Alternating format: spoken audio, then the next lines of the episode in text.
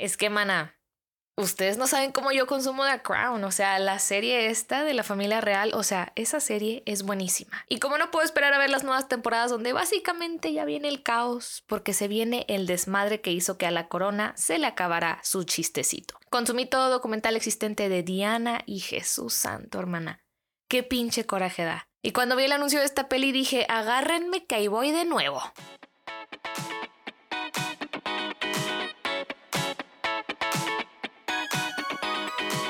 ¿Qué pedo, mana? ¿Cómo estás? Bienvenida, bienvenida a este tu espacio para cotorrear sobre cine.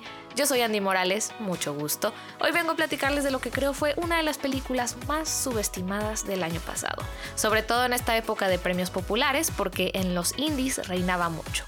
En este auge donde contar la historia de Diana volvió a tomar fuerza y por moda, lamentablemente, que creó este pensamiento colectivo de ya dejen a la mujer descansar en paz, fue algo que jugó mucho en su contra. Está interesante el cotorreo, mana, quédate un rato y ponte cómoda y pues empecemos con la chorcha.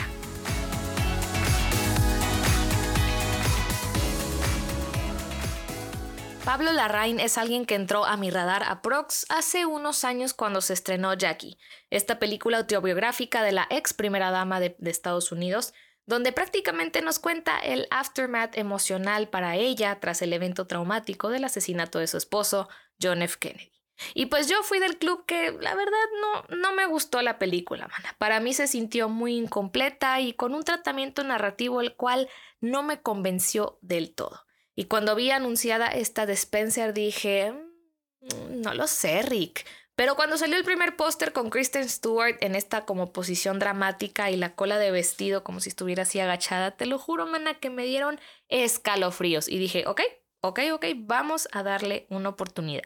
Y te hablo de una oportunidad que creo muchas no le dieron, mana, pues la Penny tenía Muchos, claro, sí tenía factores en su contra, aparte de que el hablar de ella resultaba ya muy cansado, la corona también se encargó de hacer una campaña en su contra de esas tipo bajo el agua, aún no era tiempo donde la gente saliera mucho por el COVID y la publicitaron mucho como esta biopic, la cual no tiene nada de biográfica.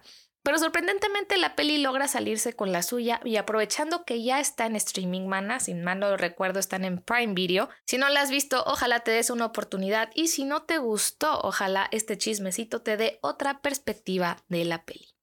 Mira, a mí me gustan las pelis que son inteligentes y no me refiero a las mamonas que no te explican los finales o las que tienes que ver dos veces para entenderle, sino a las que saben sus límites y saben hasta dónde te van a llevar. Y esta película se limpia las manos rápidamente con la introducción de texto, si mal no recuerdo. Esta es la fábula de una historia real. ¡Pum! O sea, aviéntame todos los simbolismos que estoy lista para atraparlos. Todo se desarrolla en lo que según se rumora fue un fin de semana definitivo en la vida de la princesa Diana. Nadie exactamente sabe lo que pasó, pero en esta película se atreve, atrevemos a suponer, Vana. Y no necesariamente en un estilo narrativo como lo hace The Crown, sino resume en mayor medida lo que era para alguien externo vivir dentro de esa familia. Y nos vamos directo a que es una tragedia, mana, la cual pienso está bellamente dirigida. Siento que Pablo Larraín de verdad expandió sus horizontes y dejó que las escenas se desarrollaran a un preciso ritmo, no cayó en lentitud y mantenía interesante el asunto. Porque básicamente como audiencia no sabías qué de verdad estaba pasando, si lo que veíamos era real o estábamos dentro del sentido de la imaginación de Diana. Con un look en feel fabuloso, un excelente equipo de diseño de producción y vestuario que de verdad, ay, mana, me dio el coraje que no voltearan a ver esta película en su totalidad. Y porque el buzz mediático, claro que sí, se concentraba en la actuación de Kristen Stewart, de esta jaula de oro que nos presentan. Diría yo un retrato muy poético de lo que era vivir esa pesadilla y desde muy joven, de alguien manipulada emocionalmente, tratando de pedir ayuda, no saber en quién confiar, el que esperen que se comporte de cierta manera. La verdad fue muy difícil de ver. La película la concentra tan bien en estos miedos presentes, en estas pocas interacciones con cada integrante de la familia, más que un viaje narrativo, es un viaje completamente emocional e inmersivo. Y es por eso que la considero una película muy, muy inteligente, mana. Supo sus límites, hasta dónde llegar y hasta dónde abarcar, llevándonos por esta historia con nuestra protagonista resultando en un acto de valentía y confrontacional.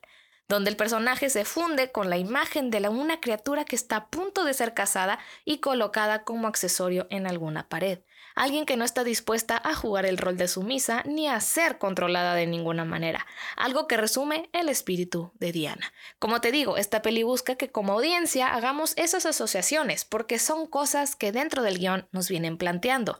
Lo de la jaula de oro es mencionado, la manera en cómo piensa revelarse en su mente, la asociación de ave de cacería, vaya, la escena de donde ella sale corriendo en medio del campo mientras disparan me puso, uy, no mala, qué fuerte asimilación el sentimiento de las perlas que carga en su cuello y cómo lo único que le da fuerza y esperanza son sus hijos. Todo esto reforzado por el trato de la familia real hacia ella, el que actuaba diferente, el cómo acaparaba la mirada de todos, la manera en que intentaban controlarla o espiarla y que en esta cinta ella solo buscaba proteger su niña interior, intentaba sanar de alguna manera o pues escapar, ¿verdad? Extendiendo esto, como mencioné, hacia sus hijos, que no acaben igual que ella, que no les hagan lo mismo que a ella, que los tengan de peones o que sufran por la negligencia de su padre hacia Diana. Porque como sabemos, los niños ven y resienten todo y Kristen Stewart, hermana. Ay, no, es que nuevamente no me hacen caso y yo se los dije. La escuela de Crepúsculo existe y salieron nuestros graduados, Roberto y ella. Que fuera de broma, se nota que ella no es solo, ay, me presento a Seth y pues lo que me diga el director. No, no, no, mana se ve en su performance que aterrizó este personaje, esta versión de la persona y la tomó según sus habilidades. En su trabajo formidable de actuación que cómo notarlo dirás tú, hermana. ¿Cómo, cómo, Andy, cómo veo si estoy viendo una buena interpretación? Mana, los ojos. Si en sus palabras ves que dentro de ella hay algo más, hay un razonamiento a sus palabras. Es que ese actor o actriz está haciendo lo que debe hacer, aunque sea un personaje bien pinchillo. Y pues qué labor lo del acento, quedé maravillada y de todo el resto del elenco es una fuerza que logra impactar y logra crear esta inconformidad con nosotras, porque, ay Jesús, mana, de verdad el mayordomo que no, no, yo, yo no. Ahora que, si creo que es una película perfecta, mana, mm, pensarás tú de tanto pinchilogio que estoy dando. Pero la peli se queda medio lejos. Que recordemos, por más que nos haga sentir una película, o sea, llorar, reír, asustarnos, no es suficiente si no nos quedamos con algo más allá. Y desafortunadamente Spencer sí tiene sus detalles, en mayor parte siendo la superficialidad que abunda en esta narrativa. O sea, por más que nosotros nos sintamos como la protagonista, la cual es la intención principal del filme, no ahonda más de lo que nosotras ya como audiencia sabemos que tuvo una vida complicada, que no quería ser controlada y que era adorada por muchos. Se siente un desbalance de lo que muchas sabemos como alguien que es compleja, alguien que su vida estuvo expuesta tan joven la pinche diferencia de edad, güey, o sea, súper manipulativo todo el rollo. Y no lo cuestiona, no pone en cuestión a la corona y no refleja mucha de la fortaleza que ella tenía que poner. Y aparte de ser un poco obvia la historia con sus diálogos, resumiendo mucho de lo que ya vimos, me encantaría que películas como esta no le tuvieran miedo a retarnos como audiencia.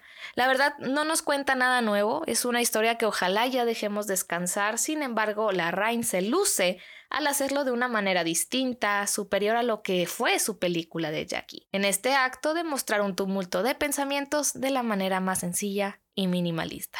Así que, mana, yo le doy esta película de Spencer en entretenimiento 4 Andy Stars de 5 y cinematográficamente 3.5 Andy Stars de 5.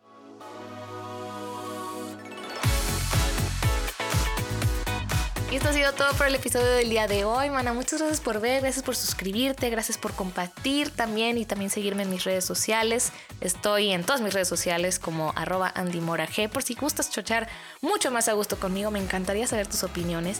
Y pues nada, mana, yo te dejo que pases un excelentísimo día y te mando un abrazote virtual. Hasta la próxima.